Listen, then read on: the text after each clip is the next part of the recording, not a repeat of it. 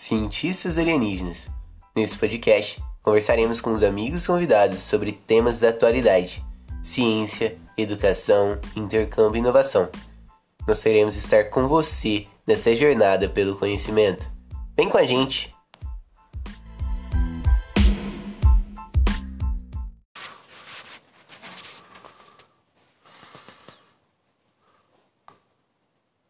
E aí, pessoal? Tudo bem? Vamos lá, vamos chamando os amigos, vamos chamando os amigos, vai chamando todo mundo aí, ó. Vamos compartilhar conhecimento científico. Sim, nós vamos falar sobre ciência nessa noite. Vamos lá, tô convidando vocês. E aí, pessoal, tudo bem? Nós ainda não nos conhecemos, quem nós ainda não nos conhecemos, eu sou o Spider Merson. Beleza, a Lenissa entrou aqui. Olá, Liubitsa! Te extraño, como estás? Ok, vamos lá.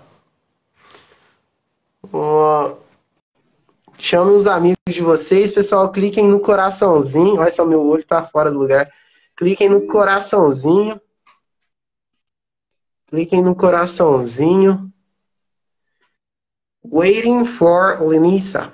Dot Souza.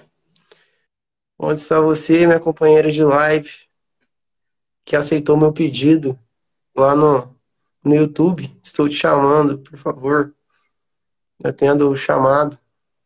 E aí, Rufinão, beleza, paizinho? Beleza? Ninguém pode saber que a gente se conhece, senão você corre sério risco de vida. Estou aqui com a minha identidade secreta. Ninguém pode descobrir. Cadê minha companheira de live? Cadê você?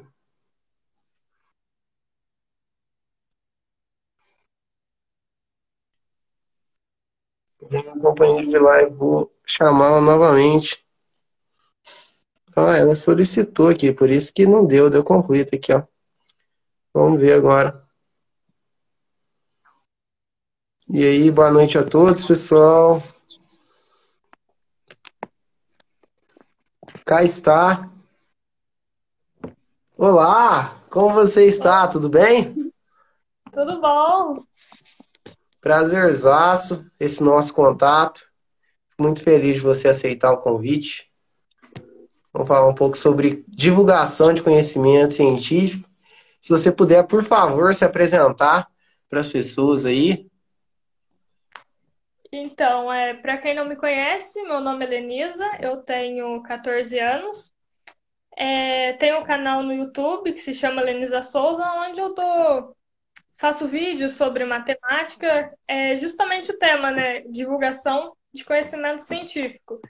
E tudo com base no, nisso daqui, que é o PIC, o Programa de Iniciação Científica da UBMEP, já que eu ganhei medalha de ouro e de bronze na UBMEP. Então, basicamente, eu repasso esses conhecimentos aí no canal. Certo, nossa, que massa, bom saber é, desse tipo de coisa, né? E o que eu fiquei muito admirado, né? Admiração total é a questão da idade, né? Isso é uma coisa que surpreende muita gente. 14 anos e já divulgando conhecimento científico dessa forma. Isso é uma coisa, assim, incrível, né? Uma coisa incrível. Meus parabéns. Meus parabéns. Fico completamente admirado. Quando eu tinha 14 anos. Bom, prefiro nem comentar, né? Mas, enfim. É, eu sou o Emerson, né? Eu tenho um canal no YouTube também, Professor Emerson. E eu dou aula, já vai fazer três anos aí, desde os oito anos eu dou aula. E a minha ideia é sempre inovar em sala de aula. E assim como o Ashley Amarino diz, é, hoje as nossas é, tecnologias permitem que a um clique alguém saia do nosso vídeo, alguém saia da nossa aula e manter esse tipo de, de atenção é uma coisa muito difícil. Como vocês podem ver, hoje eu vim vestido de Homem-Aranha para a gente poder falar um pouco mais sobre esse assunto, né? É, eu queria começar essa nossa discussão, né? Por que divulgar conhecimento científico? E aí, por que, que você pensou em criar um canal no YouTube e divulgar para as pessoas essas ideias? Então, é, primeiramente familiarizando aí o tema. É, eu acredito que muita gente que está aqui tenha visto aí a arte da live, né? Aquela publicação que a gente divulgou. É, inclusive, muito obrigada a todos que compartilharam. E lá tinha um fundo que era tipo um tema de galáxia, assim, alguma coisa bem. E muitas vezes as pessoas associam o termo científico a uma coisa muito distante, uma coisa muito assim teórica. E não, muito pelo contrário, está mais presente na nossa vida do que a gente imagina. Por exemplo, você que está assistindo essa live com o celular na mão, você usou o seu, seu celular, carregou ele, acessou o Instagram até entrar aqui. Tudo isso envolve conhecimento científico, envolve os conhecimentos de gerações de tantas pessoas que estudaram, divulgaram seu conhecimento para estar aqui agora. Então, divulgar conhecimento científico é divulgar uma coisa que está muito mais presente no nosso dia a dia, às vezes passa até despercebido, e é uma coisa tão natural que a gente nem percebe. Sim, eu concordo plenamente. É, inclusive, é, eu fiz recentemente um curso, né, referente a metodologias ativas na, na sala de aula. É, fiz pelo Santander e é incrível que eu fiz com vários professores de diversos lugares do mundo, tudo isso utilizando meu celular. E parece que em tão pouco tempo a gente avançou em escalas é, continentais nessa distância, nesse acesso à tecnologia. E cada dia mais fica fácil a gente ampliar esse desenvolvimento. Inclusive, quero contar a história da Wikipédia, né? Um lugar onde muita gente faz até suas pesquisas científicas por ele. É, quando ele começou, apenas cientistas podiam colocar seus artigos lá e colocar as coisas. E não deu muito certo no começo, porque tinha poucas publicações. Ele realmente começou a fazer mais sucesso quando várias outras pessoas tiveram acesso, não apenas cientistas. Então, o papel de todos nós no, na divulgação científica é muito grande. É, seja ele na nossa comunidade, seja ele na nossa sala de aula, seja ele na nossa casa, ele é muito importante. E a questão de representatividade também. Então, a gente fala assim, professor, a gente pensa é, uma senhora bem velhinha ou um cara barbado, falando assim, não, gente, senta e que lá vem história. e é todo mundo quietinho um do lado do outro. E hoje em dia, educação, é, para vários autores, né, não se fala mais dessa forma. Se fala muito em metodologias ativas, se fala muito em inovar em sala de aula, se fala muito em, em cada vez mais trazer o aluno como é, responsável pelo aprendizado e o professor mais como intermediador desse tipo de assunto. Eu acredito que essa questão do YouTube é muito, muito importante. E como você mencionou, né? É, às vezes a gente, por esse preconceito, né? A gente pensa assim: ah, não, ciência não é para mim, matemática não é para mim. E, e na verdade não é bem assim, né? O que, que você acha? Sim, eu acho que não só matemática, mas muita coisa é acho que foi apresentado de uma maneira errada para as pessoas. Muita gente fala, ah, é porque eu não nasci para matemática, porque a matemática é um bicho de sete cabeças. E na verdade não. Na verdade, depende muito de como essa pessoa se familiarizou, como ela teve seu contato com a matemática. E interessante a questão que você citou do YouTube, né? que hoje em dia é uma forma muito mais ampla, muito mais aberta. Você pesquisa alguma coisa ali, tem várias opções, vários jeitos de explicar, com várias pessoas diferentes. Isso é uma coisa muito legal, que quebra meio essa, essa bolha, vamos dizer assim, essa figura de um professor que tem que ser uma pessoa assim, assim, assado, uma sala de aula, com os alunos em frente a uma lousa. Não, é muito mais amplo esse conceito. Sim, é muito, é muito mais amplo. E, e nesse aspecto, né, quando a gente fala em divulgar o conhecimento científico, né, é, desde o meu primeiro período da, da, de engenharia mecânica, sempre que a gente pensa em um produto, em uma nova tecnologia, a gente pensa no desenvolvimento da sociedade, resolver um problema. Então, nós queremos resolver problemas e uma boa solução é uma solução que atinge quem mais é afetado pelo problema. Então, vamos supor, nós temos um problema de falta de água em Três Corações. Então, desenvolvemos uma bomba muito boa, muito boa, que ela tira água lá do, do, do, do lençol freático, tranquilo, você consegue atingir até mil pessoas com isso, mas ela é muito cara. Então, ela não é uma boa solução. É o famoso cavar bem, mas cavar no lugar errado é cavar mal. Porque aí a gente tem uma tecnologia que resolve um problema, mas quem é afetado pelo problema não tem acesso a essa tecnologia. Então, beleza, vamos fazer produção científica. Beleza, para que, que é essa produção científica? Ah, para melhorar a sociedade. Tá, mas a sociedade não tem acesso. E o YouTube, ele fez é, esse, essa ponte, né? A gente poder alcançar o conhecimento científico de uma forma muito didática, de uma forma muito dinâmica e muito acessível. Como você mencionou, né? Você está lá, você digita alguma coisa, você tem um tanto de é, possibilidades para acessar o conhecimento que você quer. Sim, exatamente.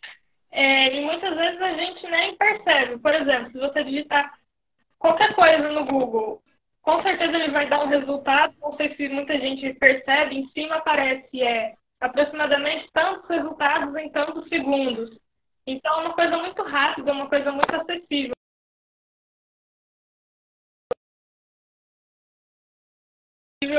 de fazer essa ligação. Com certeza. É, eu quero chamar a atenção também de um livro que você mencionou, né? Você falou de matemática, é uma das paixões da minha vida. É, o, o, livro Elementos, do Euclides, é um livro completamente filosófico, né? Sempre que eu falar de, de matemática, eu falo para as pessoas assim, ó, matemática é um jogo que você tem que agir conforme as regras. Então, qual que é a regra? A regra é isso. Ah, qual que é a regra? A regra é aquilo. Então, vamos seguir as regras que dá certo. É, inclusive, nesse livro, né, Elementos do Euclides, não é o Euclides Cunha, tá, gente? Quem é da literatura e é outro Euclides. É, ele menciona muito a questão de semelhanças, ele menciona muito a questão de raciocínio matemático. E hoje em dia é até uma das soft skills mais pedidas no mercado de trabalho, que é a resolução de problemas. Então, a matemática é uma ferramenta para a resolução de problemas. E não apenas uh, fazer conta. É, eu até ressalto, né? Eu vi um vídeo uma vez, é, foi Luciano Huck, não sei, menino fazendo cálculos assim, numa velocidade incrível, ótimo, bem legal, aritmética. Mas é, hoje em dia se fala mais no ensino da matemática, sem falar na questão de resoluções puras, em questões é, computacionais, onde o computador é melhor do que a gente. Você conseguir identificar um problema e resolver um problema é uma capacidade humana altamente incrível, que eu, que eu acho que é muito incrível essa nossa capacidade. E existem computadores que na parte algébrica da coisa, eles são muito melhores do que a gente. Então, hoje se fala muito mais em investirmos na nossa capacidade de resolução de problemas e não apenas na nossa resolução algébrica ali. Ah, 12 vezes 12, vamos memorizar a tabuada. É muito mais interessante você aplicar a resolução de problemas do que simplesmente aquela parte onde uma calculadora é muito melhor do que a gente. Sim, com certeza. E o que, que você compartilha com a gente nessa sua experiência é, como medalha Olimpíadas de Matemática? Então, é, basicamente, né, é matemática, principalmente aí o foco, né, tanto que eu trouxe aqui a medalha, tá aqui a douradinha. Ó. Oh. E durante todo esse tempo, né, todo esse período, é, focando principalmente na OBMAP, falando sobre a OBMAP, é, só de você ver as questões, sempre é dois níveis que fazem a mesma prova. Sexto e sétimo fazem a mesma prova, oitavo e nono fazem a mesma prova. Igual você mencionou, é, uma calculadora ela pode fazer todas as contas rápido, numa velocidade maior do que a capacidade humana, porém não tem essa questão de compreender, interpretar um problema, que é muito interessante, inclusive no livro é, que você mencionou, porque a ela envolve muito essa questão de interpretação, de raciocínio. Não necessariamente você precisa saber que isso mais isso mais aquilo é igual aquilo. Não, você tem a questão como um todo, como um geral. Então, tanto uma pessoa de sexto ano pode conseguir, uma pessoa de sétimo ano também pode conseguir. Então, é muito interessante isso, porque você sabe a matéria, mas você não precisa utilizar só a matemática de uma forma teórica, tipo só o x mais y. Não, você expande muito mais esse conhecimento, vai muito além de decorar fórmulas, muito além de tornar a matemática uma coisa chata, digamos assim, uma coisa muito teórica, é mais uma questão de interpretar, tentar é, buscar outras soluções, não só fazendo cálculos, mas raciocinando de diversas formas. Sim, mas raciocinando de diversas formas. Você tocou num aspecto muito, muito interessante, né? Porque é, quando a gente fala até do, do, do livro Elementos de Euclides, Existem vários outros matemáticos que entram é, concordando e outros discordando. Então a ciência ela é testável e falseável. Como assim falseável? Beleza, isso funciona? Então vamos testar. É, por exemplo, hum, temos várias correntes, né? A gente tem a, a, física mecânica e a física quântica. Eu já vi muita gente falando assim, não, tal coisa é quântica, tal coisa é quântica, não sei o que é quântico. E muitas vezes as pessoas não sabem nem o que significa ser quântico, nem significa, não sabem o que é quântico. Então, é, a gente tem passado também por uma, eu diria até, uma prostituição de alguns vocabulários científicos para trabalhar com marketing. Nossa, isso aqui é uma coisa high-tech. A pessoa nem sabe o que é high-tech e está usando para vender mais. A pessoa não sabe o que é quântico e fala assim: não, nós nos conhecemos por uma coisa quântica. O universo quântico vai cuidar de tudo e a pessoa nem sabe o que é quântico, né? Então, nós temos que tomar muito cuidado é, com esse tipo de questão, porque nem sempre saber resolver um cálculo de forma algébrica é significa que você realmente compreendeu aquilo. E os dados do PISA mostram bem isso, né? É, aqui no Brasil, atualmente, nós temos números bem baixos aí de compreensão matemática. E isso é muito triste. Eu até tenho pensado muito em soluções para isso, mas realmente eu não consegui chegar a nada. É, e talvez a solução seja igual você mencionou, né? Divulgar conhecimento científico através de, de YouTube, mostrar, mudar essa cultura de que matemática é chato, de que matemática é complexo, de que matemática é, é um bicho de sete cabeças e na verdade não é.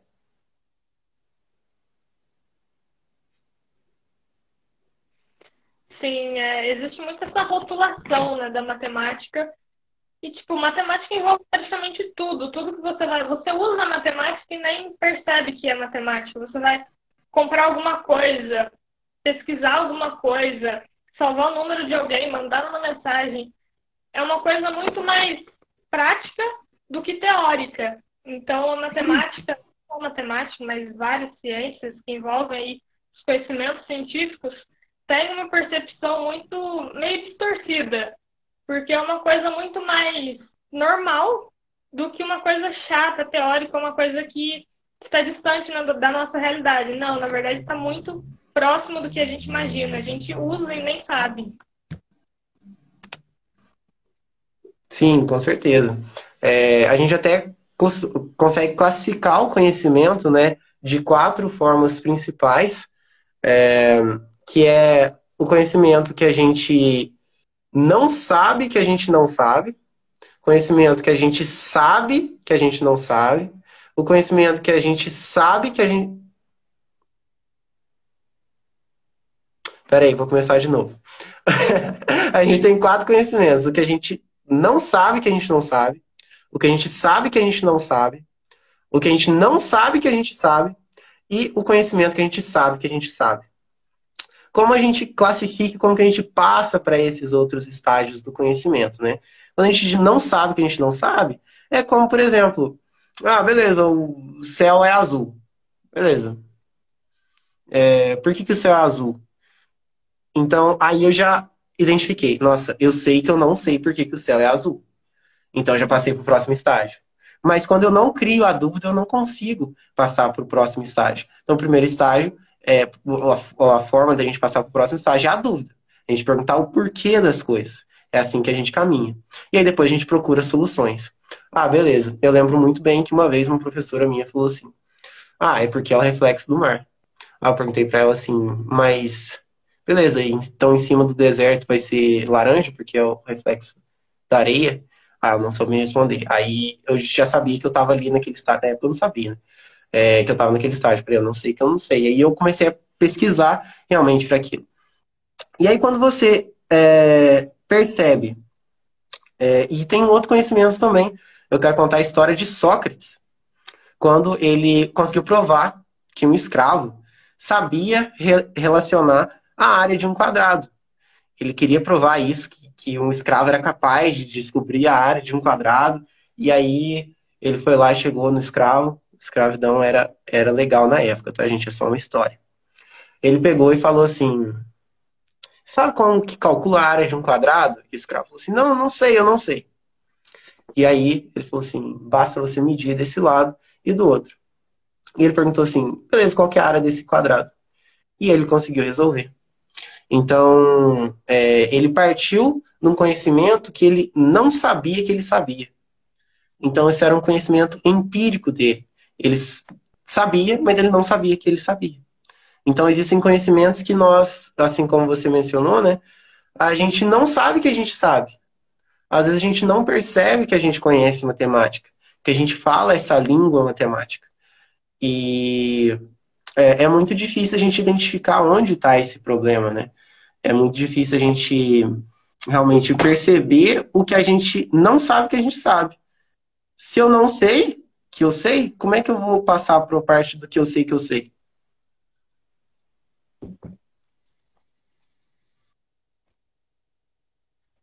Sim, e isso se encaixa muito na matemática, porque ela é uma das matérias que mais agrega conhecimento. Se você não sabe o básico, você não consegue avançar para um mais avançado. Então, acho que isso é o que causa muita desmotivação, muita.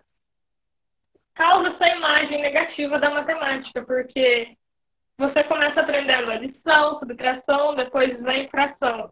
Poxa, mas se eu não sei multiplicar, eu não vou saber operar com frações.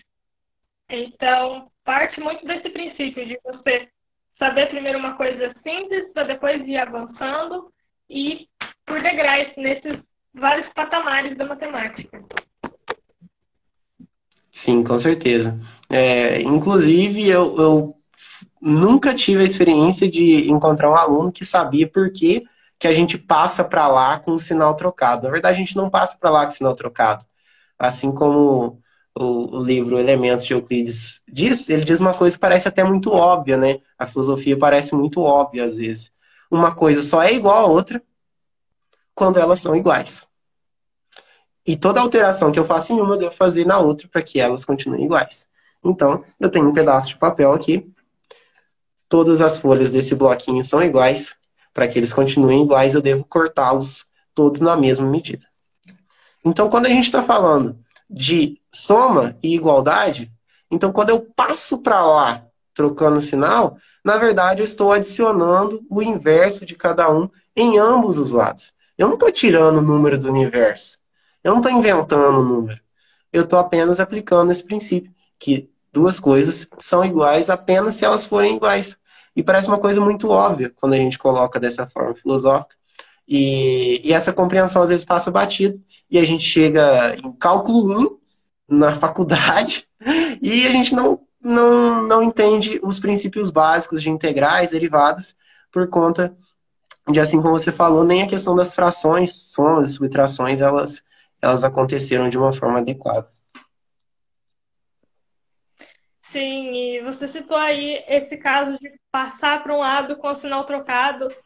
E isso me lembrou muito uma questão, agora eu não lembro qual era o ano da prova, mas era uma questão da primeira fase da UBMAP, que tinha uma sequência de bolinhas, e depois tinha a segunda figura, era outra sequência de bolinhas, a terceira figura outra sequência de bolinhas e assim por diante. E perguntava: crie uma fórmula para identificar quantas bolinhas terão a figura tal. E tipo, um aluno que ia fazer aquela aquela prova não tinha noção. Eu não tinha noção quando eu fui fazer do que era PA, que é progressão aritmética. Então, e a prova perguntava para a gente criar uma fórmula, tipo, do nada. E depois que eu fui estudar, que eu fui perceber que aquela fórmula que o exercício estimulou a gente a criar era a fórmula da progressão aritmética. Então, tipo, é um pensamento muito mais aberto, muito mais amplo do que você simplesmente calcular a, a fórmula. É você criar a fórmula, entender o que você está fazendo para depois poder calcular ela. Sim, com certeza. É, você tocou em um aspecto muito importante, que é essa questão do raciocínio, né? Da, de criar uma fórmula. Então, até questões mais, mais é, relacionadas à astrofísica, né? Recentemente eu li o um livro contando a história do Stephen Hawking e eu fiquei, assim, maravilhado. E assim como você falou, né, questão do, de perceber, é, é muito gostoso quando você vai numa aula e você fica maravilhado, tipo assim, nossa, não é possível que é isso. e aí você fica com aquela admiração, com aquele fascínio das coisas. E o Stephen Hawking, por muitos anos, ele procurou uma constante, ou seja, um número que não alterasse para que ele pudesse colocar na, na sua fórmula da radiação Hawking, que foi até quando nós vimos é, um, um, tempo atrás aquela foto de um buraco negro, isso era uma forma de comprovar essa questão da radiação Hawking, uma coisa que comprova todos os estudos dele. E ele, por muitos anos, pesquisou essa constante. E essa questão do BMAP é justamente isso: você criar uma fórmula. Você cria uma fórmula a partir de observações e dados que você tem. Então, beleza. Radiação Hawking é uma radiação que existe é um, no, no horizonte de eventos. Beleza, vamos definir o que é horizonte de eventos.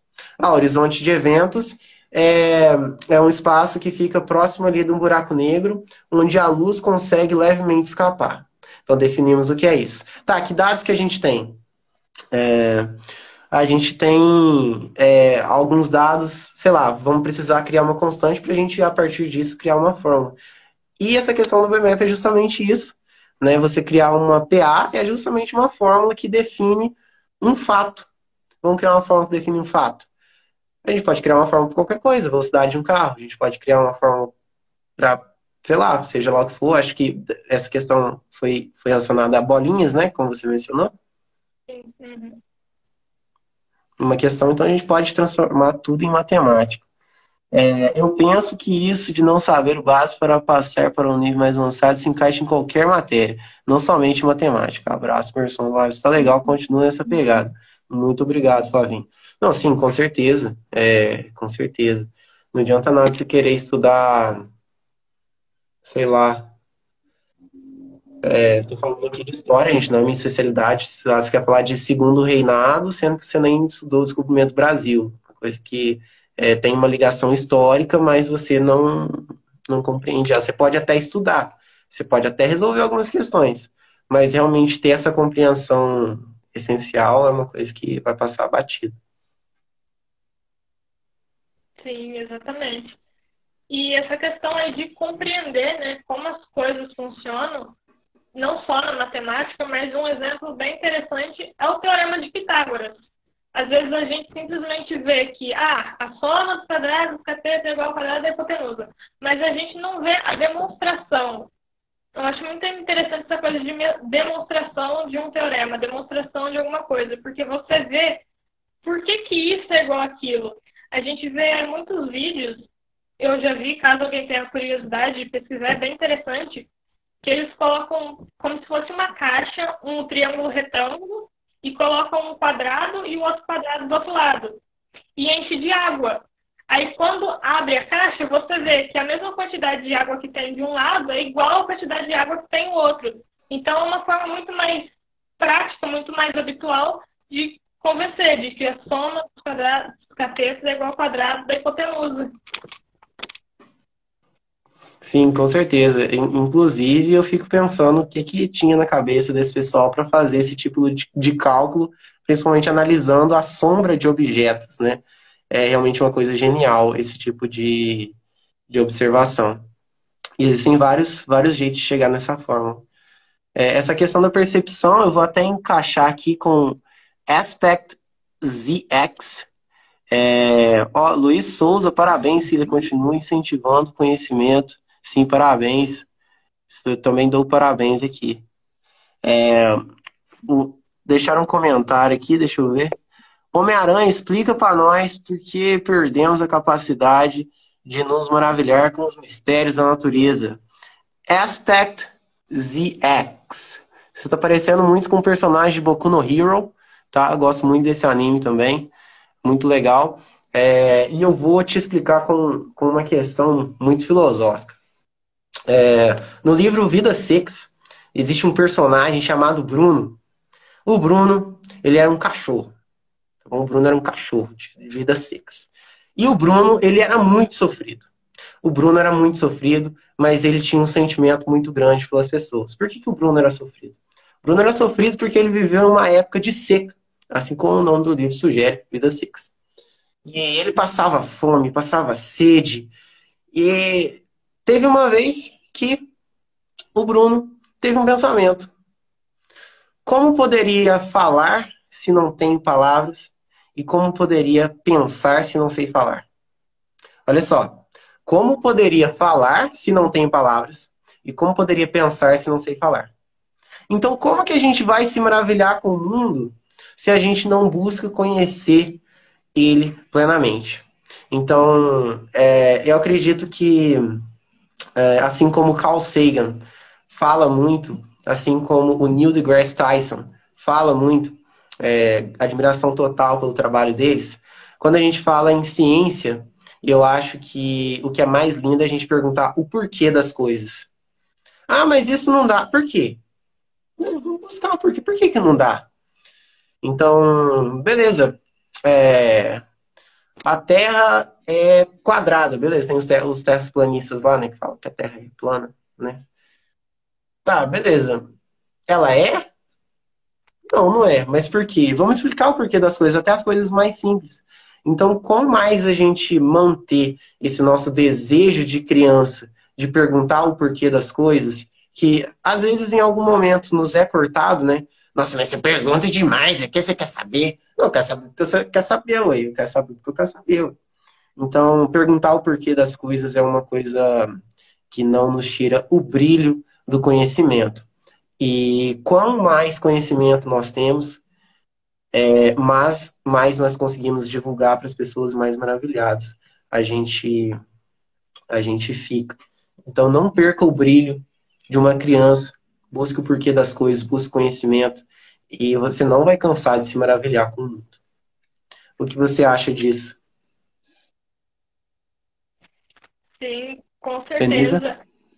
E eu gostaria de citar também, na verdade não é só um livro, é uma coleção, eu até estou com um exemplar aqui, que na verdade não é meu, mas é muito interessante, que é a coleção Mortos de Fama que conta a história de vários inventores, não só inventores, vários personagens da história. Tem os irmãos Wright, tem tipo várias pessoas e ele mostra exatamente essa questão. Eles perguntavam muito, eles queriam saber o porquê dessas coisas. É como se fossem crianças mesmo, querer saber por que isso é assim, por que isso é assado. E interessante é que ele mostra tudo desenhadinho em forma de tirinha, isso é muito legal. E quer ver? Um exemplo que tem aqui é dos irmãos White. Não sei porque não tem Santos Dumont aqui, mas enfim. É, eles observavam muitos pássaros e eles queriam saber, poxa, por que, que eles voam? Por que, que eles são assim? Por que, que nós também não podemos voar? Por que não? E com base nesse pensamento, nessa, nesse questionamento, se criou o avião, que hoje é tão, tão comum que foi fruto de uma curiosidade na busca de um conhecimento científico. Sim, com certeza, com certeza. E, inclusive, né, é, quero até citar os heróis da Marvel, que eles foram criados, né, principalmente Capitão América, ele foi criado com sentimento para despertar o sentimento de heroísmo nos jovens dos Estados Unidos durante esse período de guerra, que foi o Capitão América. Então, é, inspirar esse tipo de, de coisa, né? Esse tipo de, de questionamento é uma coisa, assim, muito linda, igual você mencionou, né? E provavelmente é porque o livro é americano, por isso que não tem o Santos Dumont. então, por isso que não tem e nem vai ter. É, então, inspirar esse tipo de coisa, acredito que é que é o papel de quem tem acesso a esse tipo de conhecimento e criar realmente a admiração, né? Por, em vez do repúdio. Então, é melhor a gente criar um sentimento de admiração do que um sentimento de repúdio. Então, é, é melhor nós incentivarmos a dúvida do que o não perguntar. Porque uma coisa que eu tenho reparado muito, até nas aulas online, é que as pessoas não perguntam durante a aula, aí depois mandam uma mensagem no WhatsApp com a dúvida. Porque a pessoa sente o quê? Sente vergonha de perguntar. E não tinha que ter vergonha não saber, muito pelo contrário. Né? Aí que a gente consegue identificar, é, como a gente tinha mencionado, né? Quando eu sei que eu não sei, aí sim que eu posso passar para o próximo estágio do, do conhecimento. Sim, e muito interessante também, eu queria mencionar aqui que Isaac Newton foi, é, junto com outras pessoas aí, é, não lembro agora o nome exato, mas foi tipo uma primeira universidade que ele reuniu vários conhecimentos com enciclopédias e disponibilizou isso de, uma, de um acesso mais. de uma forma mais acessível para a população. E para a gente ver, hoje a gente está tão conectado, a gente tem acesso a tanta coisa quanto antigamente as pessoas tinham que fazer manuscritos, imprimir, utilizar tantos recursos de uma forma tão complicada, enquanto hoje em dia é tudo mais acessível. Então a gente tem muito mais fontes de procurar as respostas para tantas perguntas que existem e muitas vezes muita gente não dá valor a isso. E que nem você mencionou, nunca deixar de perguntar, de ter essa curiosidade, de querer saber o porquê disso e o porquê daquilo. Por que as coisas são assim? Ah, por que o céu é azul? Sim, com certeza. E complementando essa questão das enciclopédias, né? O Egito, ele tem um, um, item muito precioso para a história que se chama Pedra de Roseta. A Pedra de Roseta ela foi criada com o intuito de ampliar a informação. Por quê? Poucas pessoas sabiam ler naquela época e geralmente as mensagens eram lidas em praças públicas. Então tinha um dia que as pessoas iam para as praças para saber o que estava rolando, para elas entenderem o que estava acontecendo. E aí criaram Pedra de Roseta. Por quê? Porque é, aquela região ela recebia muitos, muitos andantes, muitos turistas, e cada um deles falava um idioma. E a Pedra de Roseta foi criada para colocar em vários idiomas a mesma mensagem, para transformar isso em uma questão mais acessível. Então hoje nós temos muito conhecimento científico em temos muita informação, né? Em português, temos em inglês, temos em espanhol, temos em chinês, temos em diversos idiomas. Então, o acesso à informação ficou mais fácil, mas eu completo que a, o conhecimento tem ficado cada vez mais superficial. Né? Então, nós temos acesso à informação. Oh, peraí, meu, meu dedo aqui saiu. Temos acesso à informação, temos pouco conhecimento, menos ainda é, experiência e menos ainda sabedoria. A sabedoria está se tornando uma coisa cada vez mais rara. É, eu vejo isso por, por conta dos jovens, né? É, você às vezes pega um aluno, tem 13 anos, e fala assim: Ah, eu mandei material no e-mail. A pessoa sabe mexer no Facebook, sabe mexer no Instagram, sabe tirar foto, sabe editar, um tanto de coisa, mas não sabe abrir o e-mail. Então, conhecimento muito superficial. O pessoal tem acesso à tecnologia, mas é um conhecimento muito superficial esse tipo de tecnologia. Sim, é, infelizmente, né? Em contrapartida, toda essa, essa democratização do conhecimento, do ensino, tem uma certa um certo desvio, né? De que que nem você citou, é uma pessoa sabe mexer no Facebook, sabe mexer no WhatsApp, sabe mexer no Instagram, mas não sabe mexer no e-mail, formatar um trabalho, fazer alguma coisa assim que é muito mais útil, que vai agregar muito mais. em relação a outras coisas. Então, infelizmente, acontece isso. Não sei se devido à quantidade, mas acho que as pessoas não valorizam essa quantidade de informações, essa quantidade de recursos e muitas vezes, infelizmente, utilizam para fins que não agregam. Com certeza, com certeza. E uma boa opção é acessar o nosso canal no YouTube, né? Dar uma passada lá para ver um pouquinho de, de conhecimento de uma forma mais, de uma forma bem didática, de uma forma é, onde é passado não daquela forma técnica, mas sem perder a qualidade. Então, eu acredito que, que é,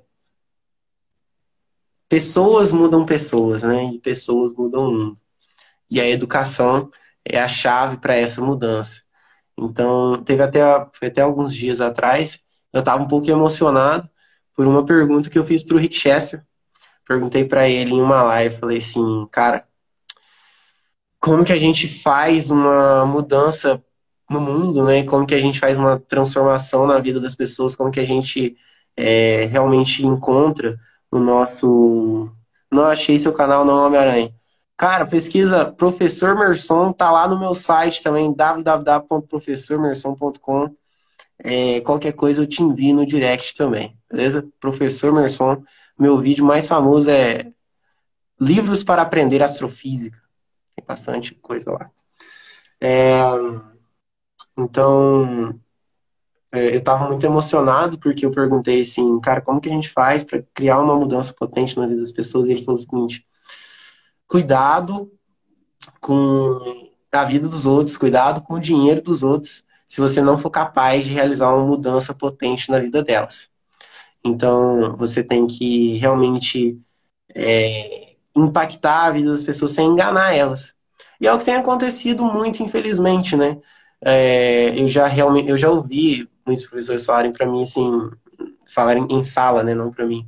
Não, meu salário já está garantido no final do mês, se vocês não quiserem aprender o problema de vocês.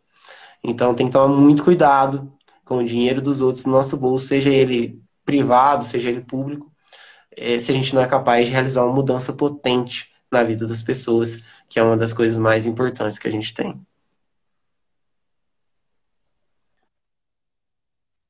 Denisa? É, então, realmente, né? Tem muito essa questão da consequência de muito conhecimento é, acredito que conhecimento é uma coisa que deve ser divulgada para o bem da sociedade, para uma coisa que vai agregar, que vai tornar pessoas melhores, indivíduos melhores, mais capacitadas e propensas a fazer o bem, não fazer exatamente o contrário. Eu acredito que quando divulgaram o conhecimento, Isaac Newton e tantas outras pessoas que fizeram descobertas, eu acredito que não era o objetivo deles utilizar isso para, um, para o mal da sociedade. Então, muito pelo contrário, para que fosse uma coisa que para as futuras gerações seja uma coisa que agregue, uma coisa que transforme, uma coisa que forme novos indivíduos com um conhecimento melhor, que, que a educação transforme realmente as pessoas, que seja uma coisa que agregue, que seja positiva. Sim, com certeza, com certeza, que seja uma coisa positiva, isso é muito bom. É, tu sonha em fazer uma descoberta nessa área, Homem-Aranha? Aspect ZX, Boku no Hero, Deco, beleza, Deco? Então, cara, é, é, o seguinte, eu tenho até um artigo, chama o Efeito da Radiação Hawking sobre as Partículas, você vai encontrar aí no Google Acadêmico, é, que eu faço alguns comentários, alguns testes até com é, essa, quando surgiu né, essa foto do, do, do, buraco negro, uns anos atrás, eu, hoje já é uns anos atrás, né? Quando eu fiz era uns meses atrás. Então, é, com algumas comprovações teóricas nesse sentido, e sim, é, no momento eu não estou encaminhando para um doutorado, né? Que é o caminho para isso, mas sim é um dos meus sonhos. E eu estendo a pergunta também para você, Lenisa. É, você sonha em fazer uma descoberta nessa área?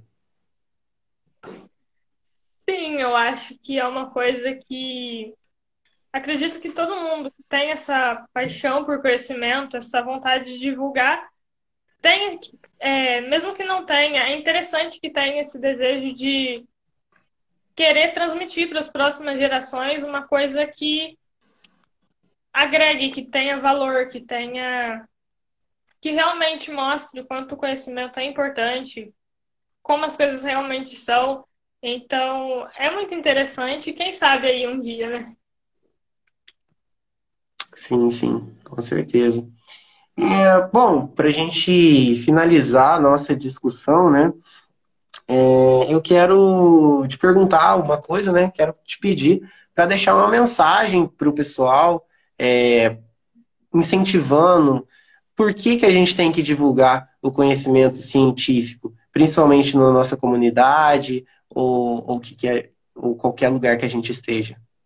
Principalmente na internet, né? Que hoje é, é o principal jeito e até mesmo o único jeito que nós devemos fazer, né? Por conta do isolamento social. Então, é, eu gostaria de responder essa pergunta iniciando com uma frase de Albert Einstein, acredito que muita gente já deve ter conhecido essa frase, que é podem tirar tudo de você, menos o conhecimento. Então, tudo isso que a gente sabe, tudo isso que a gente aprende, por mais que a gente não utilize agora, vai servir algum dia para alguma coisa. Então, buscar sempre querer saber e uma questão muito interessante também é que hoje em dia, devido a tanta tanto acesso fácil às informações, às tecnologias, tem esse, essa fake news, né? E então, para que não para que as pessoas não caiam né, nessas fake news, tantas coisas, né, que a gente saia né, dessa bolha porque para que a gente não seja enganado, porque já que o conhecimento é a única coisa que não podem tirar. Então, que a gente tenha sempre essa vontade de aprender, essa vontade de descobrir, de querer saber as coisas, essa, essa curiosidade de poder perguntar. Sim, com certeza, com certeza. É, não poderia concordar mais. E até vou, vou, vou, vou finalizar com a frase aqui do, do Boku no Hero aqui, ó. Temos que divulgar conhecimento para sair da caverna de Platão, assim, ele foi para o lado muito filosófico da coisa. E realmente, né, no mito da caverna de Platão, nós estamos de costas para a realidade e de frente para uma caverna na escuridão, onde nós podemos apenas observar a sombra da realidade, não a realidade em si. Né, isso é muito representado no filme Matrix, inclusive, um dos meus favoritos, recomendo todos assistirem, é muito bom. Só o primeiro, tá? O depois ficou ruim. É, então, assim, quando nós conhecemos alguma coisa, então nós enxergamos a realidade como ela é e não uma realidade turva. Nós passamos a ser mais autores da nossa história por sabermos é, interpretar e conhecer a realidade como ela é. E não apenas conhecimento científico, né? Nós mesmos. Então, se eu sei o que eu quero conhecer, se eu sei é, qual é o meu propósito de vida e eu estou trabalhando alinhado a ele, eu não tenho outro caminho a não ser o sucesso, né? Então, nós temos muito acesso aí a conhecimento, a, a, tem muita bolsa de estudo, inclusive, muitas que nem chegam a ser preenchidas, e, e tá aí, e tá aí, a gente tem que sair da caverna de Platão mesmo, e assim como a Lenisa mencionou, é, o conhecimento com, com Albert Einstein, eu acredito que conhecimento liberta. Para mim, conhecimento liberta e não tem sensação melhor do que a liberdade. Sim, exatamente. E complementando aí que você falou, é muito interessante essa questão de, de saber que o conhecimento não, não tem somente nessa, dentro dessa caverna de plantão, de costas para a realidade, dentro de, dessa bolha fechada totalmente, porque o conhecimento realmente nos tira dessa caverna, nos tira de, desse, dessa bolha, mostra que lá fora existe um mundo, que existem tantas coisas que a gente pode fazer, que a gente pode melhorar, E por que não utilizar o conhecimento para isso? O conhecimento não só científico, que existem várias formas de conhecimento, então utilizar isso para melhorar realmente a sociedade. Certo, concordo plenamente. Para a gente finalizar e dar boa noite a todos, vou mostrar minha identidade secreta aqui, colocar meu, meu óculos. Agora não estou estagiando nas empresas Stark, ok? então, muito obrigado a todos, muito obrigado pela confiança, né? Um convite que eu fiz no comentário no YouTube. E a gente está aqui. É, realmente eu fico muito feliz também com essa questão da internet, né? A gente consegue estar tá tão ligado e realmente ampliar conhecimentos, ampliar discussões. E se a gente consegue atingir, nem que seja um pouquinho, as pessoas, é, eu fico muito mais feliz. É, fico feliz da gente ter esse contato hoje, por você ter aceito o meu convite. Fico feliz de todos que tenham assistido, que tenham participado conosco aí nos comentários, tenham assistido a live. Então, muito obrigado, obrigado mesmo. Sem vocês não seria possível é, esse nosso contato, essa nossa participação. E isso está alinhado com o nosso propósito, né, que é divulgar conhecimento científico e precisamos da ajuda de vocês para continuar divulgando, tá bom? Então, muito obrigado. Sim, gostaria só de finalizar aí, agradecer a todos que participaram da live, todos, é, se alguém não é inscrito, não deixe de passar no canal do professor Merson, no meu canal também, Lenisa Souza, professor Merson, porque se não fosse ele, não teria acontecido essa live, que nem você mencionou, por um comentário. A gente está aqui agora. Então, graças a um comentário, graças a uma rede, graças a um aparelho, graças a um celular, graças a tantos, tantas evoluções, tantas coisas, tanto conhecimento divulgado, graças a isso estamos aqui agora. Então, muito obrigada a todos que participaram. É, obrigada a todos que participaram da live, do canal. Se não fossem todas as pessoas, tanto conhecimento, tantas pessoas, nada disso estaria acontecendo. Sim, sim, com certeza. Muito obrigado, pessoal. É, muito obrigado à, irmã da Denisa e, e, o pai dela que comentaram aí também. Abraço aí para vocês. Beleza, pessoal? Até mais. Muito obrigado. Nos vemos na próxima.